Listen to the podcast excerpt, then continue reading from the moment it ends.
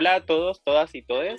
Eh, mi nombre es Benjamín y les doy la bienvenida a este primer capítulo del podcast de los libros de la mujer rota, el lugar donde escuchas eh, los libros. Eh, estamos muy felices de iniciar este espacio con este primer capítulo y yo no estoy solo acá y me acompaña mi compañera Clau. Hola Clau.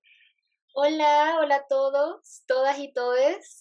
bienvenidos a este primer capítulo donde vamos a presentar nuevas historias en este nuevo año y hemos estado preparando este proyecto durante un tiempo con el Benja y ha sido muy genial y estamos muy contentos de poder traerles el mundo de los libros de la editorial y también abrir un poquito el panorama de la literatura contemporánea. Sí, la idea es que comentemos las cosas que han salido parte de la editorial y las cosas nuevas que pueden que se van a venir durante todo este año.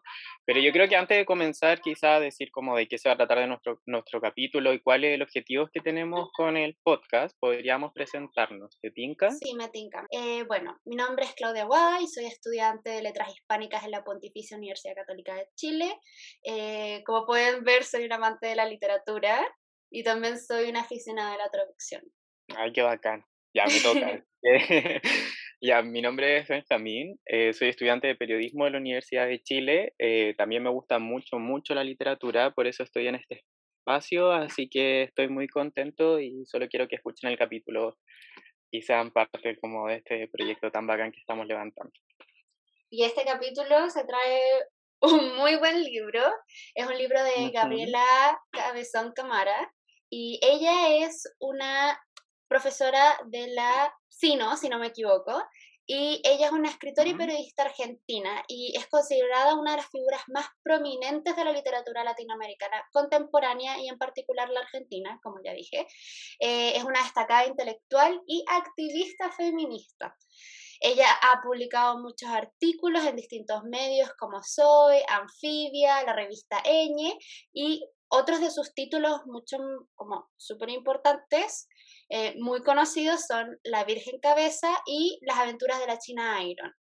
En este capítulo tenemos la oportunidad de entrevistarla y también vamos a discutir un poquito sobre el libro De Vista la Cara a Dios que pertenece al catálogo de la editorial. Sí, Claudia, yo antes que, empezáramos a hablar ya del libro y con esta tremenda presentación de la autora, te quería preguntar si es que la habías leído antes, si es que la habías escuchado alguna vez. Mira, honestamente, nunca había leído nada de Gabriela, ni tampoco había escuchado mucho sobre ella, había escuchado sobre otras autoras, pero estoy tan contenta de haber conocido a la Gabriela, me encantó, me encantó su libro y de hecho estoy cazando los libros que me puedo encontrar de ella como los otros que ya te mencioné. Sí, sí, es muy bacán. Eh, yo había tenido la oportunidad de conocerla antes. Yo leí La Virgen Cabeza, que aprovecho también de recomendártela. Es una novela muy buena, una novela travesti, así que tiene, toca temáticas bastante fuertes, al igual que esta. Así que quizás podríamos eh, introducir eh, a nuestros oyentes a, a, de qué se trata el libro. ¿Te tinca? Sí, perfecto. El libro, el libro es bastante crudo, digámoslo de esa manera, es bastante potente. No sé qué opinaste tú. Eh, sí, yo creo que es de esos libros que, que mientras vais leyendo te va incomodando un poco por la crudeza, por lo que va contando, por lo que va narrando y lo que como tiene, tiene esa capacidad de crear esas imágenes súper como vivas en tu cabeza pero al mismo tiempo como que te cuesta dejar de leerlo. A mí también me costó soltarlo, pese a que muchas veces me sentía demasiado incómodo durante el relato. Definitivamente es esos es, bueno, es uno de esos libros que uno se sienta y no los puede soltar, así totalmente. Sí, y aparte también tiene como esta gracia de que es una novela muy cortita, tiene 64 páginas, así que uno se puede sentar y comenzar a leerla y terminarla así como de un tiro toda. Sí. ¿Y qué opinaste de que haya sido una reescritura? Porque igual no le hemos dado una sinopsis a nuestros oyentes, pero bueno.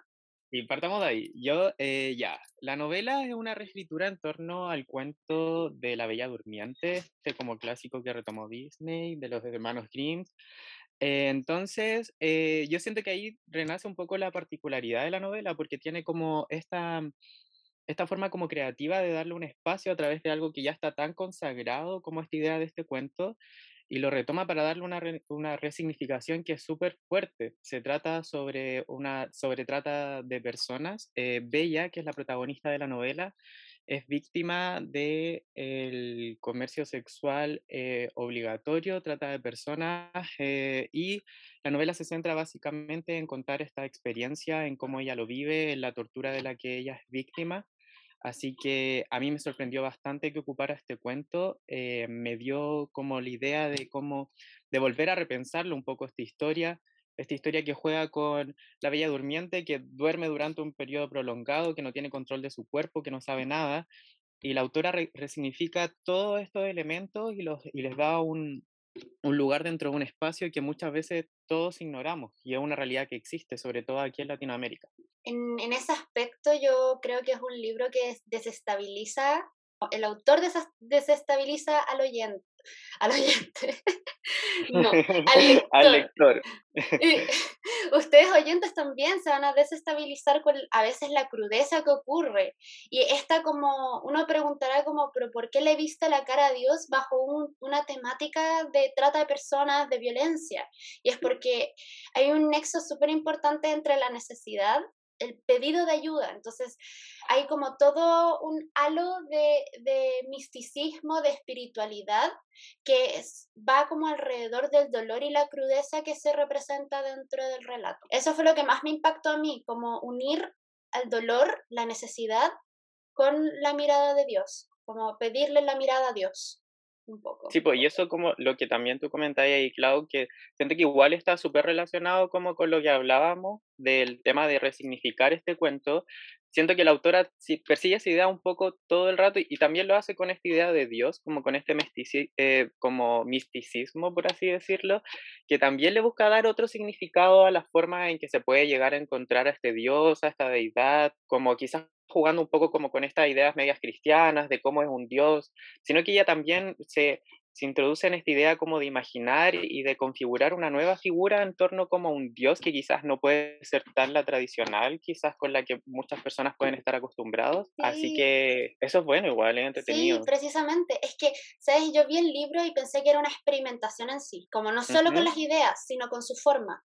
Onda, tanto en forma como contenido, para, la, para el, el, lector es una, una experimentación, porque utiliza el lenguaje para crear una realidad, porque utiliza dialectos, hay pocas pausas, es como todo un monólogo que como que brinda un poco de teatralidad a, a toda la cuestión que es la lectura. Entonces, no solo experimenta con el hecho de traer y resignificar una historia y traer estas temáticas súper crudas e importantes, sino que también utiliza el lenguaje para construir esa realidad que se está representando. Y también este sentido de que el, el narrador como que uno no sabe quién es el narrador, no sé qué te pasó a ti. Sí, a mí me pasaba eso, de hecho como que es bacán que te hayas fijado en eso porque eh, al mismo tiempo donde está todo este ritmo siempre, donde no hay tantas pausas, donde no hay muchos sino que es todo el rato como comas, comas, que casi que un relato que está todo conectado, pareciese como que el narrador o la narradora siempre te está interpelando a ti igual.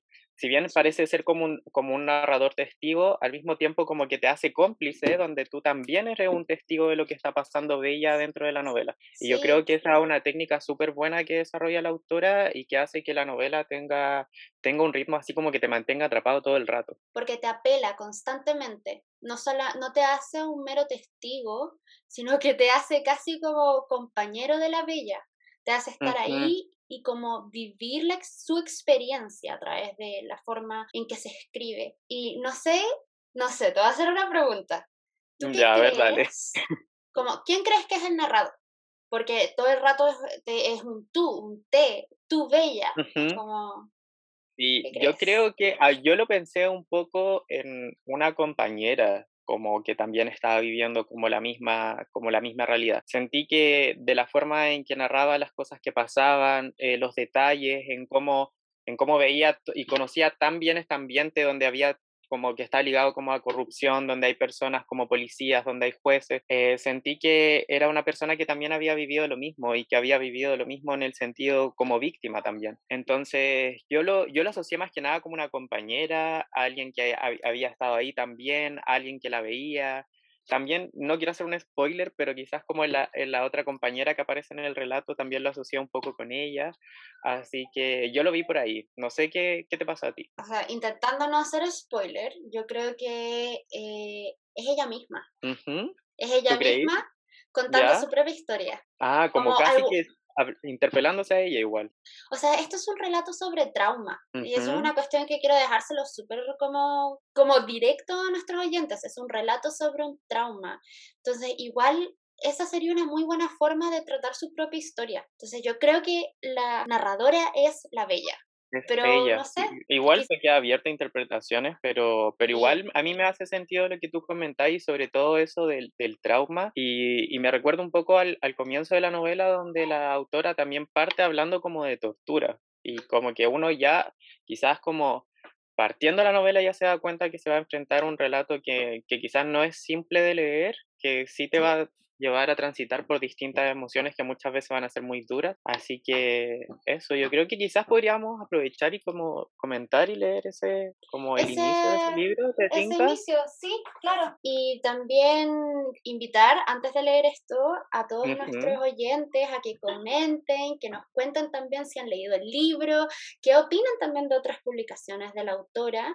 Y bueno, unirlos a nuestro espacio de discusión. Obvio, que se animen y que a partir quizás de este capítulo se puedan como motivar y, leer esta novela, que yo creo que no se van a arrepentir, pero imposible que se arrepientan. Uno. Si el fin del torturador es provocar la presencia absoluta del que tiene atado para sojuzgarlo entero con laceración y dolor, el objetivo del torturado es tomarse el palo, irse de ahí, partir del cuerpo que pierde el aliento a manos de otro, amatambrado de sogas y en mazmorras sin salida. Si a Matasiete el matambre, a vos el resfalar en tu sangre y en los charcos de la leche que te ahoga y que te arde. Con este extracto, eh, la autora le da inicio a la novela, pero como no queremos solamente hablar nosotros en este capítulo y queremos eh, diversificar todas las voces que van a estar aquí dentro del podcast, quisimos invitar a Gabriela. Eh, Gabriela va a ser nuestra primera entrevistada en este primer capítulo y vamos a conversar sobre el libro, sobre las temáticas que aborda, sobre sus proyectos futuros. Así que le damos la bienvenida a Gabriela. Primero que todo, ¿cómo estás? Bien, la verdad que bastante bien, dadas las eh, peculiares y perturbadoras circunstancias que nos está tocando vivir a todos, eh, creo que bastante bien. ¿Y vos? Ah, qué bueno. Yo igual bien, bien también, pese a todo eso. Y como encerrado, pero bien. Bueno, qué maravilla. Sí. bueno, y para comenzar nuestra conversación, queríamos partir como de una pregunta que más o menos como base, eh, y queríamos conocer quizá un poquito tu relación con la editorial, y por eso queríamos preguntarte ¿Por qué decidiste reeditar eh, tu novela con la editorial? Porque me pareció la mejor editorial posible para hacerlo. Tiene un catálogo inteligente, de destacada, además, eh, muy cuidada, la, la, no solo la, la, apuesta política, sino la apuesta estética. Tiene un catálogo lleno de, de, autoras que me fascinan. Y de hecho, para mí es como una recomendación. Si hay alguien que no conozco y me dicen, ah, no, salió en La Mujer Rota y bueno, voy a tratar de leer los libros de La Mujer Rota. Yo abrevio todo, ya verán. no, son cosas que pasan. Bueno, también estuvimos investigando un poquito y dado que el libro se trata sobre el tráfico de personas o trata de personas, que es otra forma en la que se le llama, eh, ¿cómo se aborda esto en Argentina? Mira, es una pregunta muy amplia cómo se aborda. No, no, yo no, no soy una persona que esté al tanto de los detalles de la ley, ni mucho menos. Sí sé que parece haber una política activa al respecto, lo que ignoro es cuán exitosa, tengo la impresión de que no, no mucho, en todo caso muy lejos de lo que sería suficiente. Viste que en los contextos de en nuestros países donde la desigualdad es tanta y tan bestial y tan cruel, es difícil, ¿no? Que la ley se pueda cumplir como, como corresponde por razones muy evidentes. Entonces eh, entiendo que no, no está funcionando como debería, pero que algo más que antes funcione.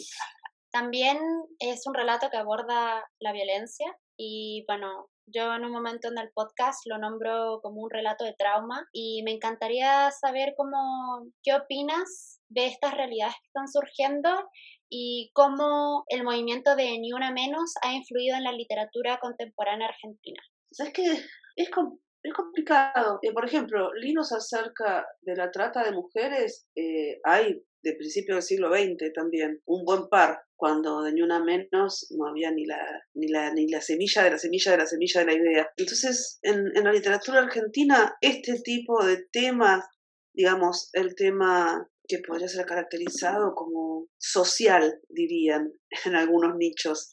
Por ejemplo, social, de trauma, ese, ese tipo de temas que, que se hablan poco, que son medio tabú, que suelen terminar en, suelen ser como pasto de literatura de denuncia, ¿no? Y eso tiene ahí como sus, sus bemoles, porque en general se ha visto como despectivamente, o por lo menos a partir de los 90, acá, como si no pudiera existir algo así como buena literatura, buena en el sentido del trabajo con el lenguaje, de la complejidad de ese trabajo y de la riqueza de la obra misma, ¿no? como si no pudieran darse las dos cosas juntas, ¿no? Como si cualquier relación demasiado cercana o cualquier relación cercana entre literatura y política, y ya no hablo de la política de la literatura, sino de la política del mundo, de la política de la realidad, de la política como, como práctica específica, ¿no? Como si cualquier relación que, fuera cercana fuera siempre demasiado cercana y fue, siempre fuera en desmedro de lo literario, hablando de lo literario como está trabajo con la lengua y con la tradición y con el, contra la tradición, todas esas cosas que nos suelen interpelar a nosotros. Eh, y yo cuando veo esas lecturas tan pobres y esquemáticas, siempre me pregunto, bueno, esta gente nunca leyó a Rodolfo Walsh, o ellos escriben mejor que Rodolfo Walsh, o yo escribía mal, que también puede ser, pero en ese caso no me mandaron sus libros, ni los títulos, ni nada, porque yo no los leí. Yendo más lejos y más universal, lo mismo podría decir de la Divina Comedia. Eh, bueno, por ahí toda esta gente que dice esta, que señala esta cercanía como demasiada y como inhibidora de la literatura, escribió algo más notable que la Divina Comedia. Ojalá, así lo leemos y le pasamos bomba. Pero hay, eh, siempre estaba esa cosa medio, medio complicada, ¿no? Eh, dentro del campo de lo, de literario. Me parece que, bueno, eso se rompió, por suerte, porque me, parece a mí que dentro de una práctica, práctica artística, este tipo de límites, este, esto que vengan a marcarte la cancha, decir esto se puede hacer, esto no. Mira, si una cosa tiene interesante una práctica artística, en este caso la literaria, es que no sabemos ni siquiera la extensión del campo de juego, ni siquiera dónde empieza y dónde termina. No sabemos cómo puede ser, no tiene reglas, nos puede sorprender todo el tiempo. Y yo no creo que deba sorprendernos todo el tiempo, que todo tenga que ser la erupción del surrealismo una vez por lustro. Pero a veces sí, ¿y qué? Y en cuanto a la influencia, ni una menos, mira, mira, por ejemplo, cuando yo escribí Le viste la cara a Dios, ni una menos todavía no existía.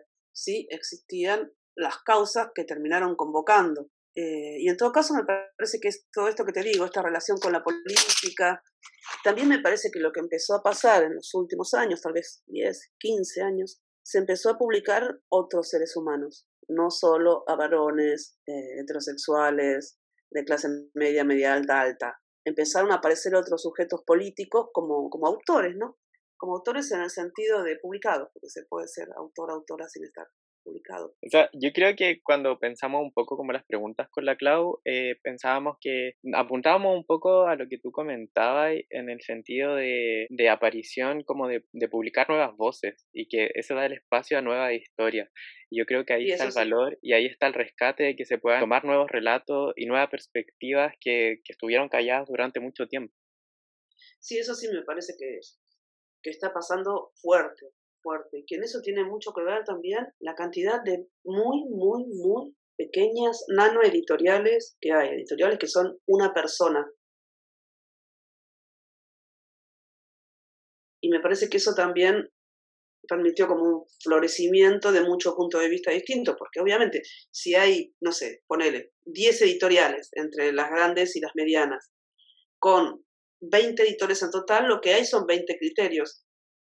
Eh, y si hay 2.000 editoriales con 3.000 editores, bueno, hay 3.000 criterios. Eso obviamente eh, amplía mucho el, el, mundo de lo posible, ¿no?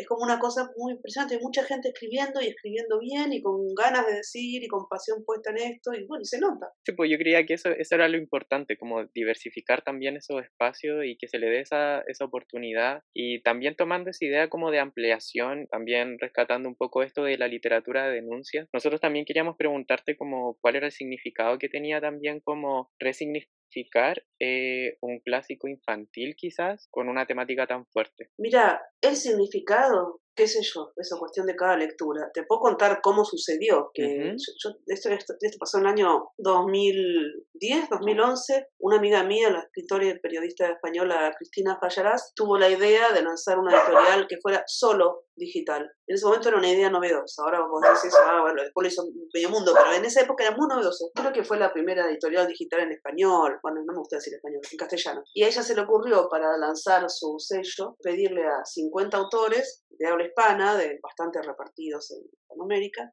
de distintos países, y cada una reescribiera un clásico infantil como quisiera. Y a mí me tocó La Bella Durmiente. Entonces yo estaba ahí tipo, ¿qué mierda hago con esto?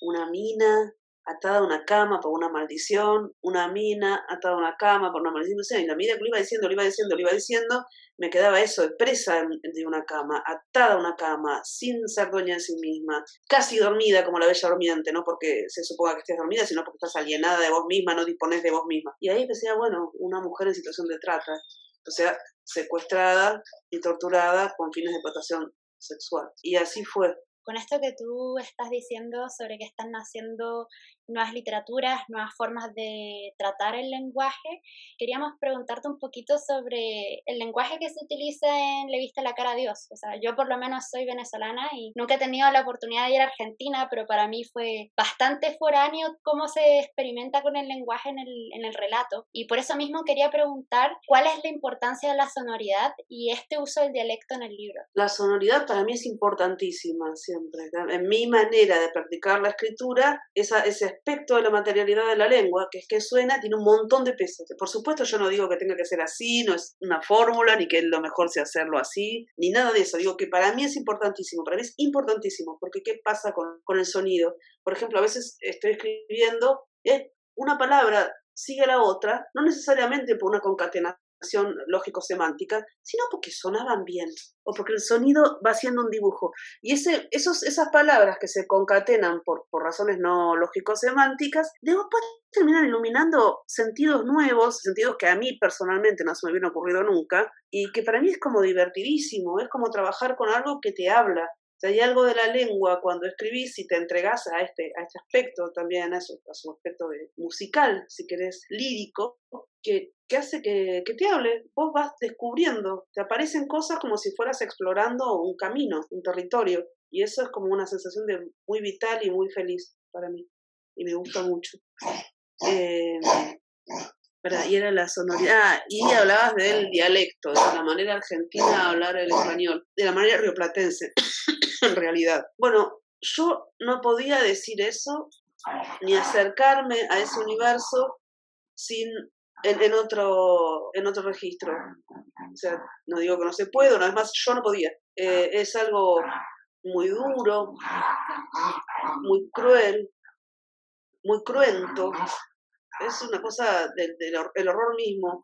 Y el horror, qué sé yo, vos te imaginás en castellano neutro. ¿Viste? Digo, habrá quien, lo pueda, habrá quien lo pueda construir. Yo no.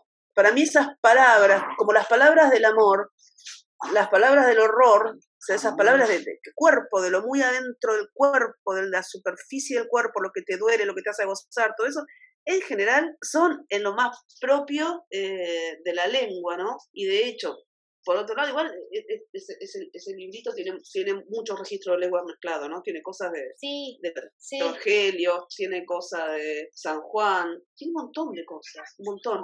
Pero sí, lo que prima ahí como base es ese, ese castellano rioplatense lijoso, porque también hay variantes muy tiernas y muy amorosas, ese, y lujuriosas incluso, o sea, que no están acá. Pero sí, a mí me pasó eso, yo no, no podía decir esas cosas tan del cuerpo, y tan del horror en un castellano neutro, neutro. A mí me hubiera sonado como re artificial, como esta que le pasa. Que hablando en un congreso, ¿viste? De sí, como medio armado ahí. claro, que estás en un congreso, te fuiste a hacer una ponencia. Esto ayuda muchísimo a como centrarte en el relato. A mí me hizo así, colocarme en el lugar y experimentarlo de una manera totalmente distinta. Como estar demasiado atenta a todo lo que se está diciendo y también ser parte de esta nueva, nueva situación. No, decía que me planteó un montón de desafíos escribir ese, ese texto. Uno era la persona, ¿no? La perspectiva. ¿Desde dónde? ¿Quién habla? ¿Desde dónde? Entonces, fue muy complicado y me costó mucho encontrarla, porque la, la segunda persona del singular, el vos, en mi caso, en nuestros casos acá platenses, eh, fue la última. Primero pensé, probé, quise probar en primera, pero no, no, podía en primera. Yo, siendo así torturado, a mí me salía todo desarticulado el discurso. No, yo no me podía imaginar esa primera persona hablando. Después probé tercera, pero pensaba, bueno, ¿y quién es? ¿Quién habla? ¿Quién está viendo esto? ¿Desde dónde? Y no interviene, y no trata de ayudar algo. O, no, o entonces, ¿qué es ese? Uno de los, de los secuestradores, captores, explotadores, uno de los hijos de Ramil Putas. Yo yo puteo muy patriarcal, perdónenme. Eh, entonces ahí llegué a la segunda y ahí, y ahí pensé, bueno, esto me cierra, me cierra porque imaginé al personaje como alienado, como partido en dos, como, como, como mecanismo de supervivencia.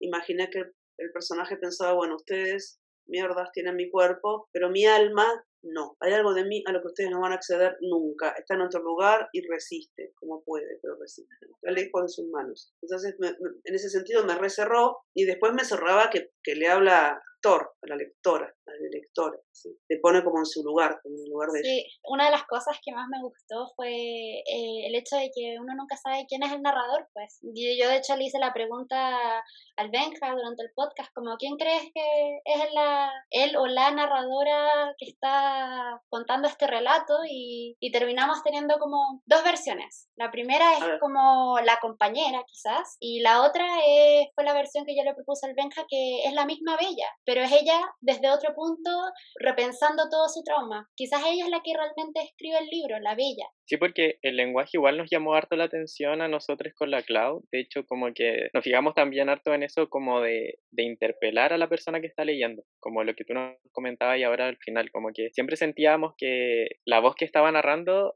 contaba todo lo que pasaba, pero también nos hacía parte y como que al mismo tiempo como que nos decía así como despierta también, como que siempre nos, nos apelaba también a la, a la persona que leía. Y ese es el superpoder de la segunda persona. ¿No? Es un superpoder que viene adherido a la segunda persona, te interpela. Sí, se logra muy bien en, en el libro. Yo creo que se logra en cualquier texto que dice, y vos, haces tal cosa, haces tal otra. Y ya como, como para ir terminando quizá nuestra conversación, queríamos preguntarte ya como en este contexto como de pandemia, confinamiento, sobre qué ideas, sobre qué tópicos estás escribiendo o sobre qué te gustaría escribir? Ah, ustedes con preguntas tan fáciles siempre. Eh, criaturas de Dios. Nada, estoy escribiendo, estoy, hace mucho, hace ya como cuatro años, que estoy escribiendo, si se puede decir así, una novela, pero la empecé cuatro veces y las cuatro veces tiré todo lo que había hecho y ahora voy por la quinta. Así que ya ni quiero decir nada, ¿viste? Porque, porque bueno, cuando tenga si esta versión prospera y tengo 100 páginas, les cuento. Ya, entonces nos, vaya, nos vamos a quedar ahí con la intriga de, de qué se puede estar trabajando ahí. Muchas gracias por darte el tiempo de conversar con nosotros. Eh, fue una instancia muy entretenida y muy bacán, así que te damos las gracias. Sí. Me encanta esa palabra bacán. Re bacán. Me encantó, chiques. Muchas gracias. Y fue un placer, así, fue una experiencia genial leer tu libro. Ay, gracias. gracias. Me gustó demasiado, demasiado. Esta fue nuestra conversación con Gabriela Cabezón Cámara. Ella es la primera de este grupo de invitadas quienes serán parte de estas voces diversas que pertenecen a la literatura y los cuales nos van a estar acompañando a lo largo de todos los capítulos eh, de, esta de esta primera temporada del podcast. Así que para conocer quiénes nos van a estar acompañando, de qué libros vamos a estar hablando, eh, tienen que estar muy atentos, atentas y atentes a nuestras redes sociales. Nos encuentran en Facebook, Twitter e Instagram como los libros de la mujer rota, así que motívense y sean parte de nuestro podcast. Sí, y también queremos dejarlos invitadísimos al Club de Lectura de los Libros de la Mujer Rota, el cual es un club basado en la lectura y un espacio también para discutir y para compartir esas mismas experiencias que salen de estas lecturas. También tiene un acceso mensual a los libros de la editorial. Sí, yo creo que igual ese punto es bien importante porque si nos están escuchando y como al igual que nosotros les gustan los libros, yo creo que igual sería importante que quizás comentáramos así como las novedades y las sorpresas que se vienen con el catálogo de este año. Este año se vienen muchas sorpresas y una de ellas es que, bueno, como ustedes saben, el año pasado el catálogo fue mayormente de escritores latinoamericanos. Este año el catálogo 2021 será solamente de mujeres con novelas como Las olas son las mismas de Ariel Richards, como una reedición, 200 ballenas azules y Cuatro caballos de Margot Glantz, Mientras dormías, cantabas de Nayaret Pino Luna y muchas más. Así que estén súper atentos a lo que se viene próximamente y los esperamos ver en un próximo capítulo del podcast de los libros de la mujer rota el lugar donde escuchas los libros, así que estamos muy, muy, muy felices de empezar este proyecto. Queremos que sean parte, así que nos volvemos a encontrar en el próximo capítulo. Chao, que estén bien. Adiós.